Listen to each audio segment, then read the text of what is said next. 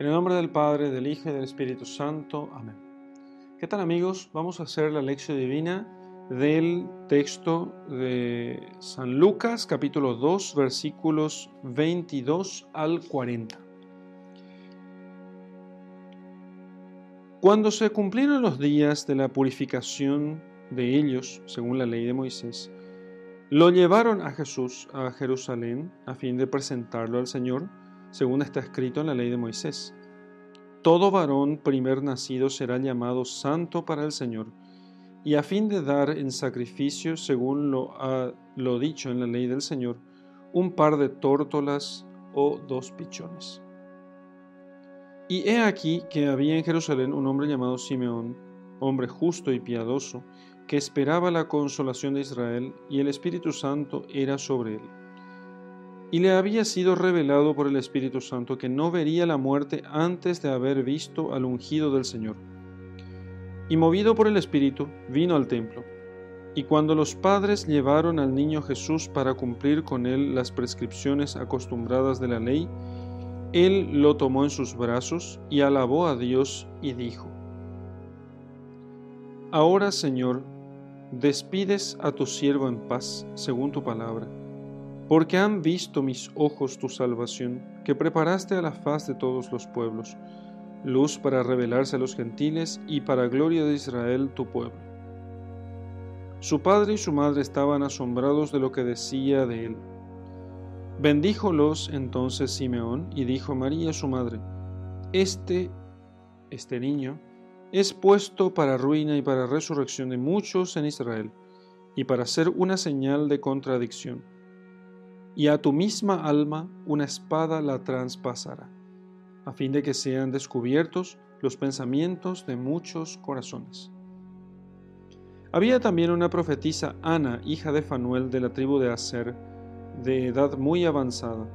Había vivido con su marido siete años desde su virginidad, y en la viudez había llegado hasta los ochenta y cuatro años, y no se apartaba del templo sirviendo a Dios noche y día en ayunos y oraciones. Se presentó también en aquel mismo momento y se puso a alabar a Dios y a hablar de aquel niño a todos los que esperaban la liberación de Jerusalén. Y cuando hubieron cumplido todo lo que era exigido por la ley del Señor, volvieron a su ciudad de Nazaret en Galilea. El niño crecía y se robustecía lleno de sabiduría, y la gracia de Dios era sobre él. Muy bien, vamos a hacer la lección divina de este texto, muy largo por cierto, y no, no quiero prolongar más que lo acostumbrado para poder hacer esto, así que vamos a ir eh, comentando. Va a ser un poco superficial el tema, pero es lo que podremos hacer en, en el tiempo que, con el que contamos. Y con algunos comentarios de la Biblia de Straubinger, que es la que yo tengo, ¿sí? que es la que siempre utilizo y es la que más recomiendo.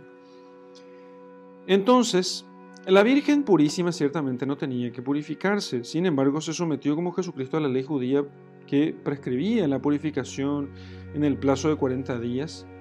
Y entonces esa purificación consiste en que ella vaya al templo y presente una ofrenda, ¿sí? es como si fuera hacer celebrar misa por alguien. Entonces, cuando se cumplieron los días de la purificación de ellos, entonces, según la ley de Moisés, lo llevaron a Jerusalén. Y a fin de presentarles la purificación de María y la presentación del Señor. Ese tema de la presentación del Señor es un tema muy importante, muy interesante también, porque eh, esto indica también la condición económica de ambos, porque el primogénito pertenece al Señor. ¿Qué significa que pertenece al Señor? Y sí, así como suena, pertenece al Señor y tiene que ser entregado al Señor. Y ser entregado al Señor en realidad significa básicamente que sea sacrificado a Dios. O sea, llevar y ponerlo sobre un altar y, bueno, eh, sacrificarlo eh, con un cuchillo, ¿no? Quemar las partes y, bueno, ofrecerlo a Dios. Bueno, pero eso no se puede hacer con un ser humano, eso sería un asesinato. Y la tradición de Israel, de Israel siempre abominó los sacrificios humanos. Entonces, porque el sacrificio, el entregar a Dios algo vivo, que, y que sea lo más importante. Por eso siempre se entrega a Dios los, eh, los primogénitos de los animales, de corderos, de terneros, eh, de, de, lo que sea. El primogénito es de Dios. ¿Y qué se hace con ese primogénito? Bueno, lo que se hace es, se sacrifica en el altar del templo y con ello significa que yo estoy reconociendo que Dios es superior a toda posibilidad que yo pueda tener de em, beneficios, de comodidad o lo que sea. Porque el, el más fuerte, el, el, el, el, individuo más fuerte de, una, de los que puede procrear una madre es siempre el primogénito. El primogénito es el más fuerte, el que tiene mejores genes. Entonces, que Dios le pide a Israel que sacrifique, que sacrifique al primogénito significa que quiere que ponga su confianza en Dios, no en las fuerzas de la naturaleza. Pero eso también se extendió a los primogénitos de hombres, porque este primogénito de hombre también pertenece a Dios, pero no está permitido el asesinato. Entonces, no vamos a asesinar en sacrificios humanos aquí. ¿Qué hacemos entonces?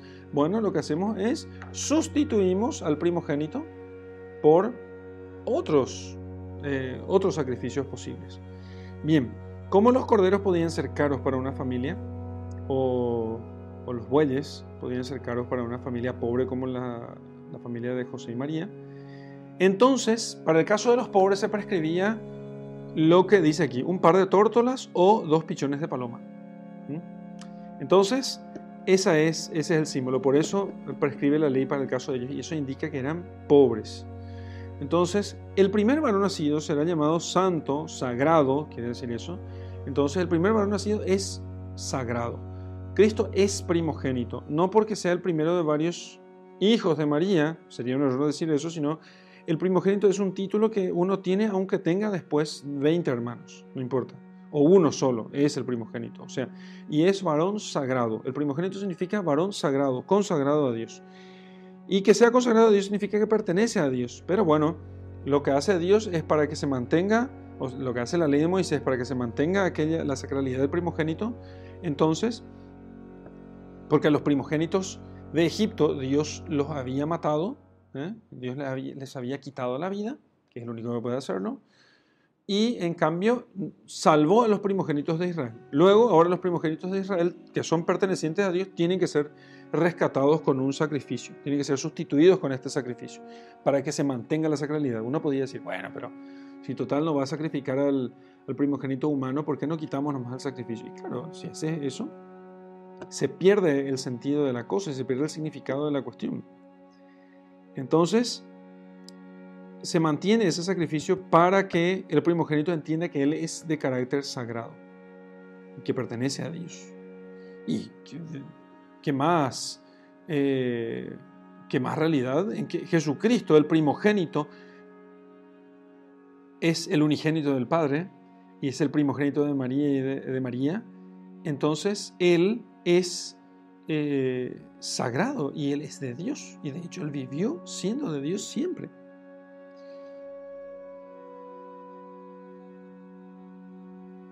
Entonces, la ofrenda era la de los pobres. Eso podemos encontrar en, Éxodo 13, 2 y en Levítico 12, 2 al 8.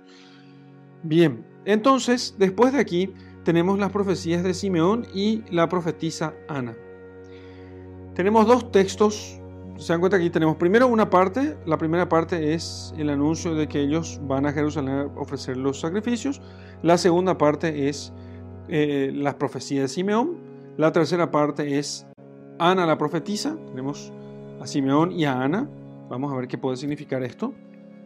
Y luego tenemos el retorno a su casa, eh, a Nazaret en Galilea, y el crecimiento del niño en estatura y en gracia delante de Dios y de los hombres. Aunque no dice aquí el texto de eso, pero va creciendo, robusteciéndose, lleno de sabiduría y la gracia de Dios estaba sobre él. Tenemos entonces cuatro partes. Vamos ahora a la segunda. La profecía de Simeón. He aquí que había en Jerusalén un hombre llamado Simeón, hombre justo y piadoso que esperaba la consolación de Israel. O sea, un hombre que esperaba que se cumpliera ya las promesas del Señor, porque estaban en la semana 70 de las 70 semanas de años de, la profecía de Daniel, y muchos ya sabían que estaban en la semana, en las, eh, en la septuagésima, en la última semana de años. Entonces, en ese tiempo, en esos siete años de la última semana de años, o sea, estaban, estaban completando los 490, 490 años desde la profecía de Daniel, entonces él estaba esperando la consolación de Israel. Él, esperaba que se cumpliera ya la profecía y que sea enviado el Mesías. Entonces era un hombre justo que cumplía la voluntad de Dios, era un hombre piadoso que hacía oración, cumplía los mandamientos y era un hombre que hacía mucha oración y mucha mortificación, mucha penitencia, esperaba la consolación de Israel y el Espíritu Santo estaba sobre él, obviamente. O sea, tenía todas las, todo lo que podía hacer que Dios se moviera a darle realmente su Espíritu Santo. Y entonces le había sido revelado por el Espíritu Santo que no vería la muerte antes de haber visto al ungido del Señor, al ungido del Señor, ¿sí? Así que entonces, movido por el Espíritu Santo, vino al templo, porque por lo visto no estaba en el templo, pero movido por el Espíritu Santo se fue llegando Simeón. Y entonces, eh, cuando entra, entran al templo, digamos, juntos, entra Simeón, movido por el Espíritu Santo, pero le obedece, porque los hombres santos son así. El hombre santo, su característica principal es que él quitó todas con la cética y luego Dios entonces le concedió un crecimiento místico. Él quitó todas las obstrucciones para que el Espíritu Santo pueda obrar en él. Nosotros recibimos el Espíritu Santo con el bautismo. Solo que tenemos que quitar los obstáculos a través de la penitencia, a través de la mortificación. ¿Y quitar obstáculos para qué? Y para que el Espíritu Santo nos guíe libremente. Dios a ese chiquillo de 15 años que recibe la confirmación, el Espíritu Santo le está moviendo. Lo que pasa es que porque se ha ejercitado poco en la ascética, el Espíritu Santo no le mueve. O sea, le inspira, le dice, vamos por aquí, y él no escucha la inspiración. O si escucha, no tiene la fuerza de voluntad suficiente para poder resistir, para poder, perdón, para poder determinarse a obedecer al Espíritu Santo. O por vergüenza, o por miedo. En cambio, el Santo, él ha quitado todos los obstáculos, no tiene miedo, no tiene vergüenza, ¿sí? no tiene soberbia. Entonces, si el Espíritu Santo le dice, andate al templo, él entiende que Dios le está diciendo, sin chistar, sin chistar, se va al templo. ¿eh?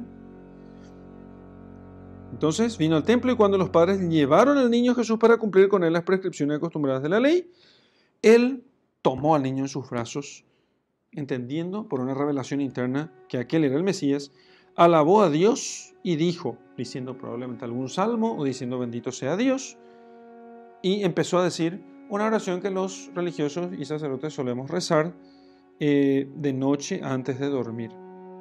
Ahora, Señor, según tu promesa, despide a tu siervo en paz, porque han visto mis ojos tu salvación, que preparaste a la faz de todos los pueblos, o delante de todos los pueblos. Luz para revelarse a los gentiles y para gloria de Israel tu pueblo. Fíjense cómo él entiende que el Mesías no es un liberador político, sino que es una luz que se revela ante los gentiles para la salvación de todos los pueblos. Han visto mis ojos tu salvación que preparaste a la faz de todos los pueblos, luz para revelarse a los gentiles y para gloria de Israel, tu pueblo. Él entiende las profecías y porque es movido por el Espíritu Santo, él entiende ya desde el principio que aquel era un Mesías que venía a traer un reino espiritual, no un reino de mundo, sino un reino espiritual lo cual no me hace oponerme al reinado social de Cristo. Estoy diciendo simplemente que el reinado principal de Cristo es un reinado, es un reinado espiritual, es el reinado de la gracia. Y eso lo está hecho para todos los pueblos. Luz para revelarse a los gentiles y gloria de Israel, tu pueblo. Aunque esa gloria todavía no está siendo, aunque está disponible para el pueblo de Israel, sin embargo, el pueblo de Israel aún no puede, no quiere eh, aceptar. Entonces su padre y su madre estaban asombrados de lo que decía de, él. No está diciendo que la Virgen María y San José no, no supieran quién es él. ¿eh? La Virgen María lo sabía, San José lo sabía, aunque era en secreto, pero el hecho justamente de que fuera un secreto aquello, de que fuera un secreto, y que aparezca un hombre de la nada y comienza a decir las cosas que está diciendo. Y con respecto a Israel, aquello realmente podría ser asombroso. Asombroso para ellos. Entonces Simeón les bendijo y dijo a María, les bendijo, les deseó el bien, que el Señor les bendiga, que les guarde de todo mal, que les haga brillar su rostro sobre ustedes. Una vez terminada la bendición, entonces le dice a María, una profecía, este es puesto para ruina y para resurrección de muchos en Israel. O sea, algunos se condenarán porque no le aceptarán y otros se levantarán. ¿sí? ¿Y quiénes son los que se levantaron? Los apóstoles, por ejemplo. Los apóstoles fueron levantados por el Señor porque han sido hechos, han pasado de ser insignificantes pescadores y obreros a ser heraldos del Evangelio de la salvación, de la salvación prometida por Dios a su pueblo. Para, puesto para ruina y para resurrección de muchos en Israel y para ser una señal de contradicción. ¿Qué es una señal de contradicción? Entonces, Straubinger dice que es el gran misterio de todo el Evangelio. ¿sí?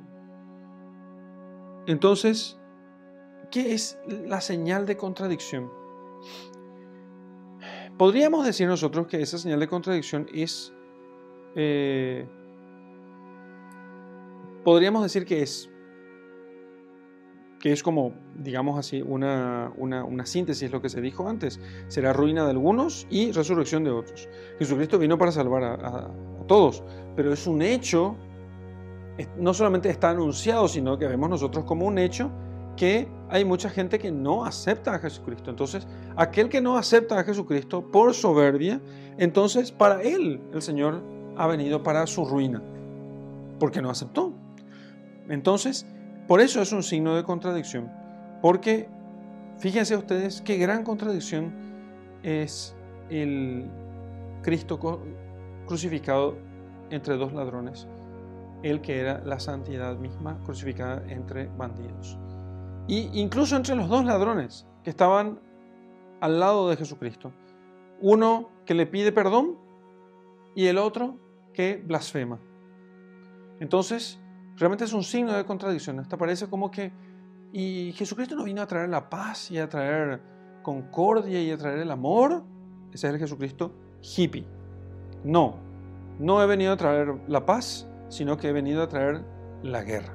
¿sí?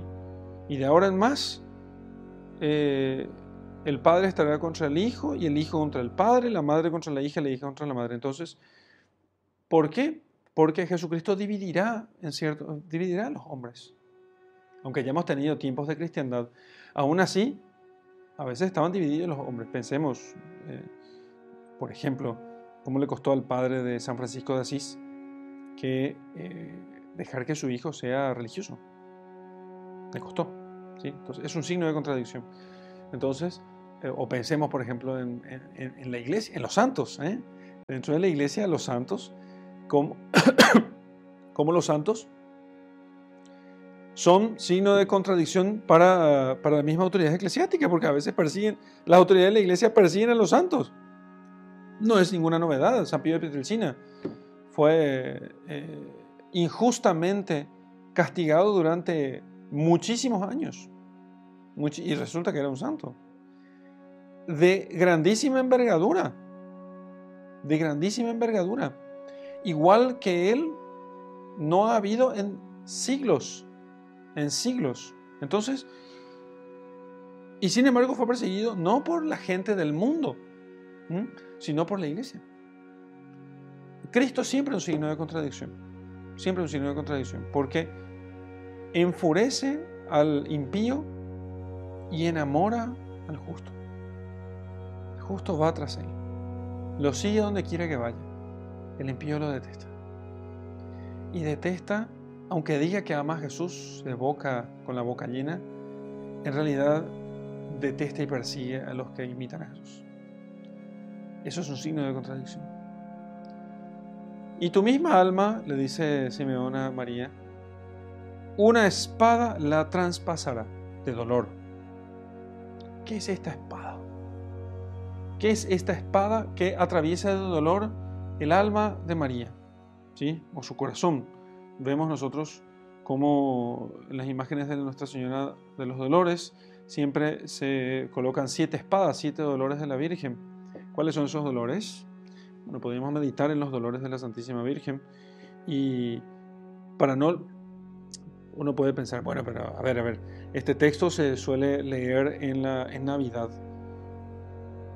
Pero no olvidemos que las fiestas litúrgicas de Navidad, inmediatamente después, nos recuerdan que, eh, aunque sea todo muy bonito y mucha alegría en la Navidad, ese nacimiento está marcado por la cruz. Ese nacimiento está marcado por la cruz. No hay pasaje en los no, no hay resurrección sin cruz. Y no hay pasaje en los, evangelios, en los evangelios que no esté marcado por la cruz. Por eso el seguimiento de Cristo incluye siempre la cruz y no puede, eso es inevitable. Lo cual no significa que el que sirve al Señor es el que sufre más. No, digamos que en él se nota el sufrimiento porque nosotros esperaríamos que Dios le evite el sufrimiento por ser como es. Por eso se nota más el sufrimiento. Y por otro lado, en el, en el, en el justo, el sufrimiento tiene sentido. Solo en el justo tiene sentido. Una espada atraviesa el corazón de la Virgen. Una espada de dolor, producida fundamentalmente por, la, por el rechazo de los hombres a su hijo, que solamente les quiere hacer el bien. Eh, a fin de que entonces será una señal de contradicción a fin de que sean descubiertos los pensamientos de muchos corazones. De tal modo que el hipócrita ya no engaña a los hombres haciéndolos pensar que él es un santo, sino que ahora las cosas sea distinguida. El que mira a una mujer deseándola en su corazón ya ha cometido con ella adulterio. Entonces no basta solamente con decir yo nunca cometí adulterio. No basta como decir hipócritamente como se dice en mi país, en Paraguay, yo no mato, yo no robo, y con eso ya piensa que es bueno uno. Para nada. Cuando se enfrenta uno a Jesús, se descubren los pensamientos del corazón.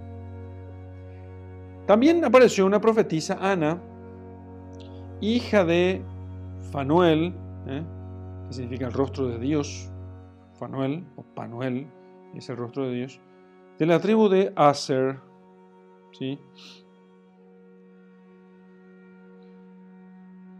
Y muy anciana. Había vivido con su marido siete años desde su virginidad y en la viudez había llegado hasta los 84 años y no se apartaba del templo sirviendo a Dios noche y día en ayunos y oraciones. Fíjense con qué sirve a Dios, con ayunos y oraciones. ¿sí? No se sirve a Dios solamente haciendo apostolado y trabajando en la iglesia. Se sirve a Dios principalmente en ayunos y oraciones. Entonces, también se presentó en aquel mismo momento. También a ella el Espíritu Santo le movió y justo aparece en ese momento y se puso a alabar a Dios porque ahí mismo entendió que era el Mesías. Y comenzó a hablar de aquel niño a todos los que esperaban la liberación de Jerusalén. ¿Cómo podía hablar de aquel niño si no lo había visto? Claro que lo vio. Ah, una cosa importante. En el templo existía la costumbre, y de hecho la Virgen María estuvo por allí, había edificios donde la, gente acostumbraba a consagrarse a Dios, algunos por un tiempo, breve o largo. ¿sí? Algunos se ofrecían a Dios para el servicio del templo. Entonces a veces eh, iban niñas eh, como pupilas ¿eh? en, el, templo y también hombres como Simeón y también mujeres viudas. Entonces eran como conventos, eran como conventos. Y estas casas estas, estas habitaciones, eh, vivían estas personas allí y ayudaban el templo, ya sea lavando los utensilios, eh, reparando y manteniendo los ornamentos sagrados, em, ayudando en otras necesidades, en limpieza de la casa, todo para el servicio del culto de Dios en el templo de Jerusalén.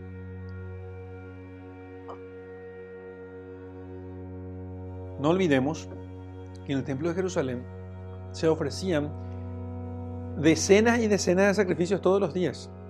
Es como si tuvieran, ustedes no saben el trabajo que es una sacristía. ¿eh? En nuestra comunidad tenemos un equipo de sacristanes, no solamente una sacristana o un sacristán, sino un equipo de sacristanes. Generalmente trabajan tres, y, tres o cuatro, ¿sí? porque todo tiene que estar brillante y se celebra en, la iglesia de nuestra comunidad, se celebra dos veces al día misa. Eso lleva un trabajo enorme, porque hay que, eh, los ornamentos se estropean, se deshilan, se, quedan ajados, hay que cambiar telas, tejidos, cosas así.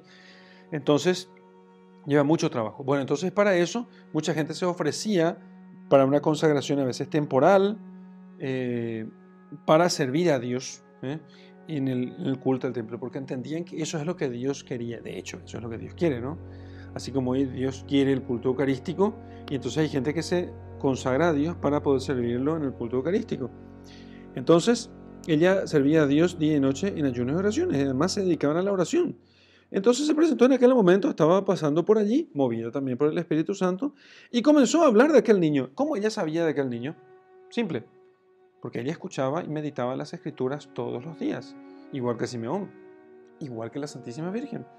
Por eso la Santísima Virgen se turbó cuando escuchó el saludo del ángel. Simple, porque ese saludo era un saludo nuevo. Nunca en la escritura se le había dicho a nadie llena de gracia.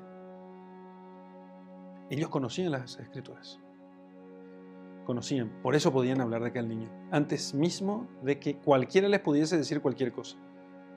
Sintieron que el Espíritu Santo les movió, pero el Espíritu Santo lo que hizo fue recordarles todo lo que ellos ya sabían de las Escrituras. Y cuando hubieron cumplido todo lo que era exigido por la ley del Señor, volvieron a su ciudad de Nazaret en Galilea. El niño crecía y se robustecía lleno de sabiduría y la gracia de Dios era sobre él. O sea, obediente a sus padres, eh, Cristo iba creciendo hasta los 12 años, que es cuando eh, tenemos el siguiente episodio, que es Jesús entre los doctores en el templo, cuando ellos vienen en una de las peregrinaciones anuales que solían realizar. Entonces, hasta aquí nuestra lección. Vamos a meditar este texto. Una cosa que salta aquí inmediatamente es la correspondencia entre, digamos así, eh, cuatro esferas de la vida de, la consagración a Dios. Lo primero es que Cristo, el hijo, el hijo de María, es santo, es consagrado a Dios. No santo porque es santo y puro, sino porque por la ley Él es santo y consagrado, es propiedad de Dios, por eso Él tiene que ser rescatado, ¿sí? intercambiado con las tortolas o pichones que serán ofrecidos en su lugar. Pero Él es consagrado a Dios. ¿Quiénes son los que le entienden? Los que le entienden son Simeón, un tipo que también está consagrado a Dios, ¿eh? hombre justo y piadoso, que esperaba la consolación de Israel, quizá este, estaba viviendo en el templo. Eh, en cualquier caso, el hecho que diga la escritura que es un hombre justo y piadoso habla mucho de Simeón. La profetisa Ana, que eh, era una mujer consagrada a Dios, tenía el don de profecía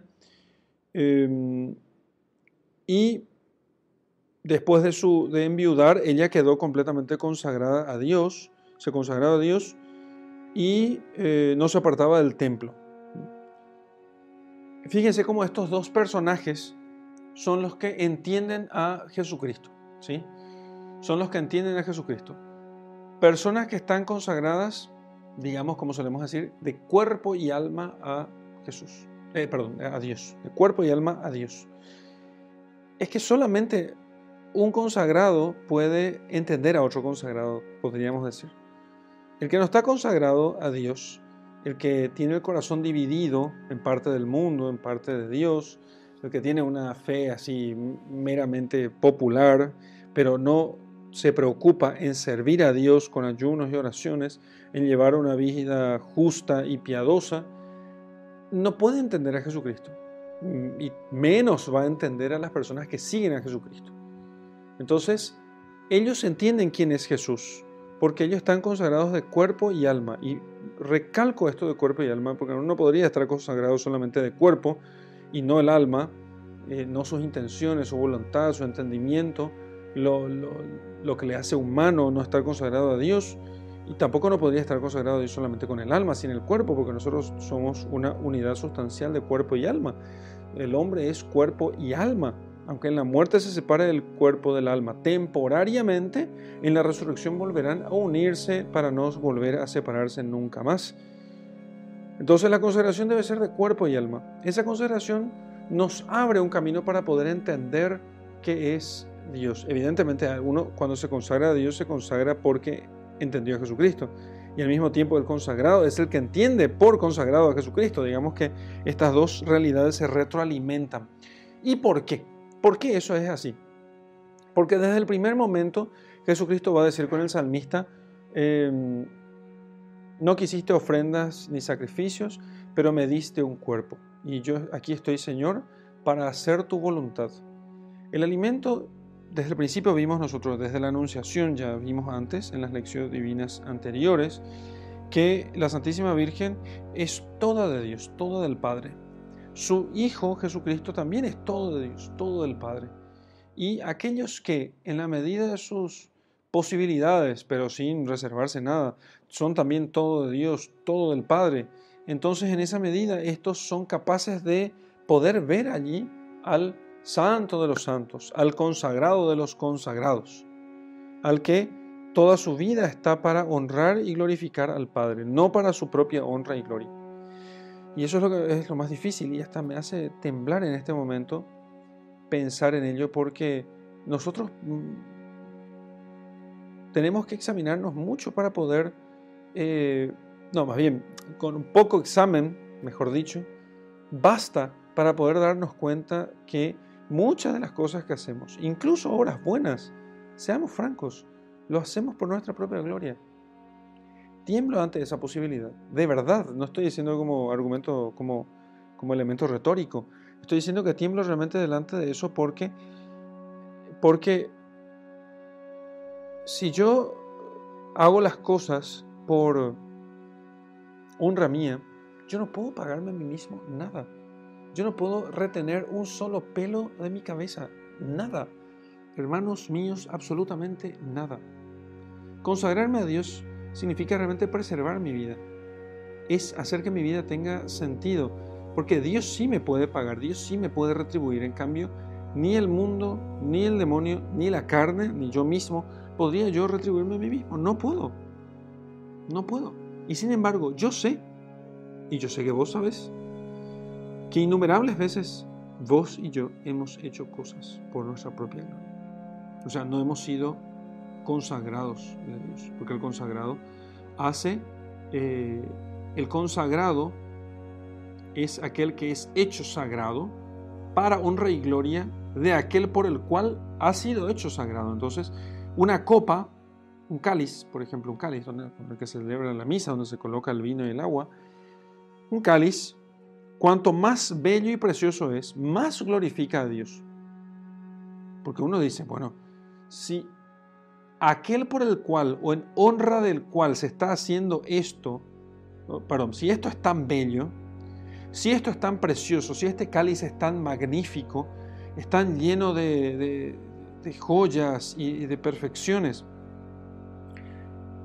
¿En honra de quién se está haciendo esto? O sea, si, a mí me pasan un vasito así, uno va a decir, bueno, es un vaso normal. Pero si de repente, qué sé yo, alguno de ustedes me visita y, qué sé yo, viene aquí mi secretaria, la hermana Claudia, y me trae un vaso esculpido en jaspe y con incrustaciones de oro y no sé, todo lo que quieren. Entonces, y me da, padre, aquí tiene un vaso de agua. Si alguno de ustedes miraran eso, diría, qué tipo importante, ¿no? O sea, si tiene todo estas, tiene servidumbre, tiene vasos de oro, de, joyas preciosas, tiene bandejas de plata, tiene todo, entonces debe ser riquísimo y debe ser poderosísimo, ¿cierto? Bueno, no, es mi caso, ¿no? Yo solo tengo un vaso de vidrio. Entonces, va a ser poderosísimo y riquísimo. Imagínense. Bueno, imagínense que nosotros estamos consagrando el vino y el pan en eh, utensilios que son bañados en oro, que son cincelados por artistas, que, eh, en los cuales se honra un solo nombre, Jesucristo, a un solo Dios, al Dios uno y trino. el Dios verdadero, el único Dios que existe, el único Dios que es, mejor dicho. Entonces, claro, el cáliz no se honra a sí mismo, el, el cáliz honra a Dios. Si Dios súbitamente dejara de existir, ese cáliz dejaría de tener razón de ser, no valdría nada. Lo derretiríamos y usaríamos para otra cosa. Lo mismo cualquiera de los utensilios, ornamentos y los templos dedicados a Dios, simplemente no tendrían ningún sentido. No tendrían absolutamente ningún sentido. Entonces, el consagrado, así también, así como un cáliz, así como un copón, así como un sagrario, un templo, unos ornamentos sagrados, el consagrado lo es para honra y gloria de aquel por el cual se consagra. Y así tenemos aquí estos consagrados. Tenemos a Jesús, tenemos a Simeón, tenemos a Ana, bueno, tenemos a la Virgen María y San José también. Tenemos, un montón de consagrados aquí. Un montón de consagrados. Y Simeón y Ana son los que entienden lo que está sucediendo, porque ellos son todos de Dios. ¿Por qué aquellos hombres después, fariseos, escribas, eh, saduceos, eh, los sumos sacerdotes, ¿por qué no le entendieron? Porque era la... Ellos habían deformado la religión. Tenían una consagración solamente de apariencia. No como Simeón y Ana. No como Simeón y Ana.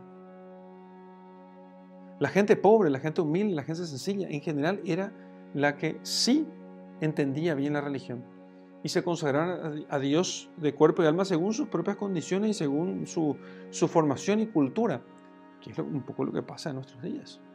A veces sucede que las personas investidas de mayor poder eh, o de mayor gloria o, que, tengan más honras humanas, eh, en la religión estamos diciendo, termine siendo la persona más impía, la persona menos misericordiosa, menos caritativa, menos valiente, la persona menos valiente, porque se ha deformado el sentido de la religión. En cambio vemos a veces como los mártires son niños, mujeres, gente frágil. Muchas veces, a veces también la autoridad que ha vivido la religión como corresponde también se ofrece a Dios. Y también entiende que es consagrado a Dios. ¿Cuántos obispos mártires? ¿Cuántos sacerdotes mártires? También tenemos muchos obispos y, sacerdotes que fueron cobardes, ciertamente. Pedimos a Dios la gracia de no ser así. Un consagrado que vive para el Padre. Y si vive para el Padre, el Padre le ofrece, le da el Espíritu Santo para que él pueda entender a Jesucristo. Nosotros hoy también necesitamos entender a Jesucristo. No piensen que no. No piensen que no necesitamos entender a Jesucristo. Porque si no lo entendemos, no nos vamos a salvar. No, no, podremos salvarnos si no le entendemos a Jesús. Y entenderle a Jesús solamente hay un camino para lograrlo. Y es vivir como Simeón y como Ana. Ser justos, piadosos, servir a Dios con ayunos y oraciones.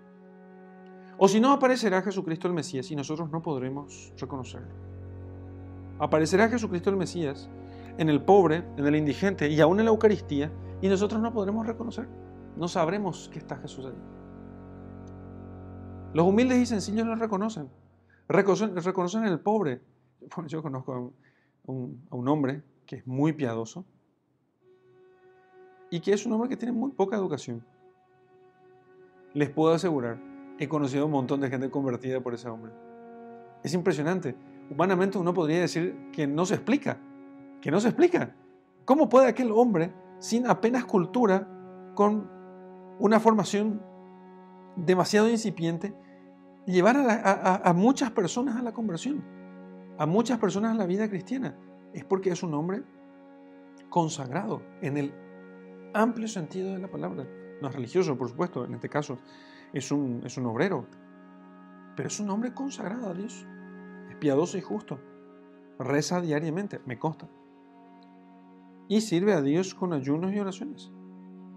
Entonces, claro, cuando se le aparece Jesucristo en el pobre, en el necesitado, en el penitente, en el que busca a Dios, cuando aparece Jesucristo y se aparece en la Eucaristía, Él se hinca de rodillas Y habla de aquello como si ya conociera, claro, porque Dios ya le habló a él.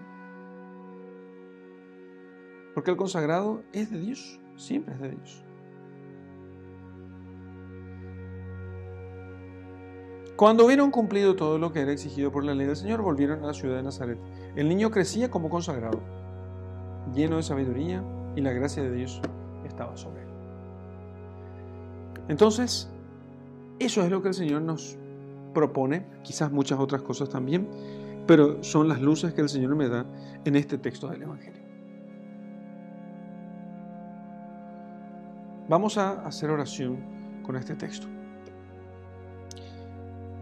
Recordando que no estamos usando el término consagrado en el sentido de eh, consagrado religioso, como podríamos decir, sino como persona que tiene toda su vida orientada hacia Dios, que es persona justa, piadosa, que espera la realización de las promesas de Dios y que sirve a Dios con ayunos y oraciones. Y no se aparta del templo, podríamos agregar todavía.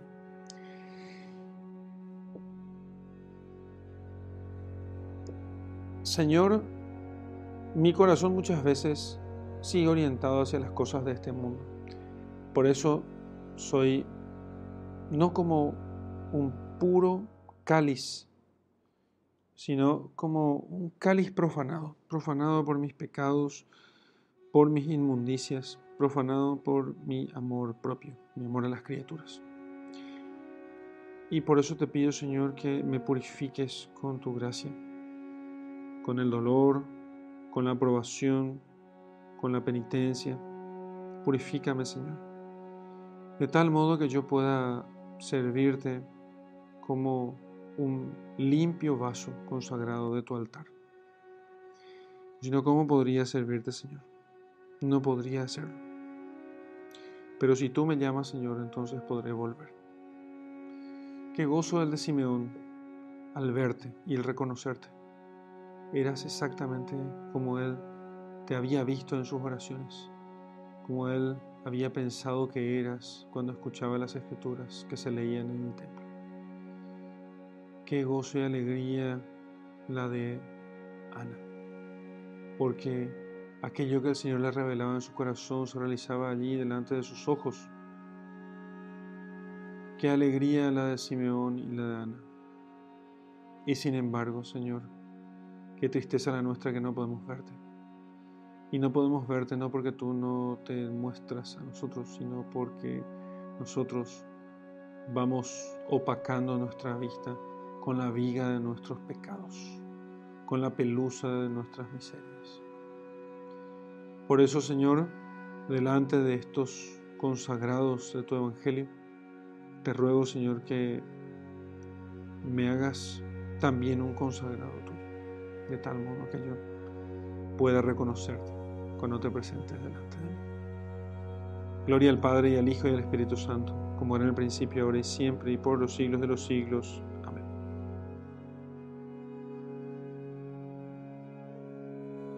Vamos a hacer la contemplación de este texto bellísimo que acabamos de leer y podemos, como sugerencia, propongo que la contemplación consista en, eh, en que hagas un recorrido de una semana en tu vida y te pongas a pensar en todas aquellas oportunidades en que Cristo se presentó delante de ti. ¿Y cuáles pueden ser? Bueno, puede ser un pobre, una persona que te pidió ayuda, la Eucaristía, un crucifijo, esas imágenes religiosas delante de las cuales sueles pasar en tu casa y en las cuales les, das les haces muy poco caso, un sacerdote, un religioso, un templo, un texto espiritual que hayas leído o hayas escuchado. Muy bien. A medida que vayas recorriendo estos momentos, ah, y los pobres también, por supuesto, eh, los necesitados, quiero que procures eh, traer a tu memoria ¿sí?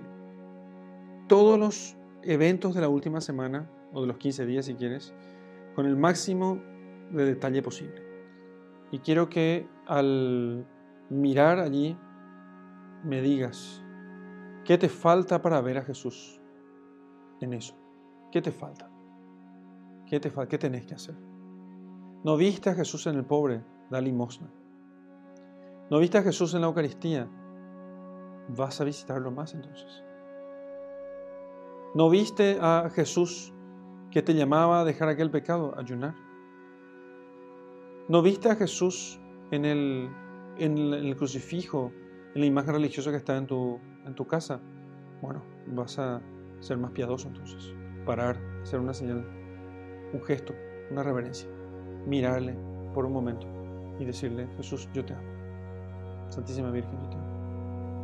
Entonces, todas esas cosas van a ir haciendo que vivas cada vez más consagrado a Dios, más consagrada a Dios. Y entonces, cuando aparezca Jesús, le reconozcas y dice, y vas a decir con Simeón cuando lo veas, mis ojos han visto tu salvación. Mis ojos han visto tu salvación que preparaste delante de todos los pueblos, luz para revelarse a los gentiles y gloria de tu pueblo Israel. Y te dejo con mi bendición. En el nombre del Padre, del Hijo y del Espíritu Santo. Amén.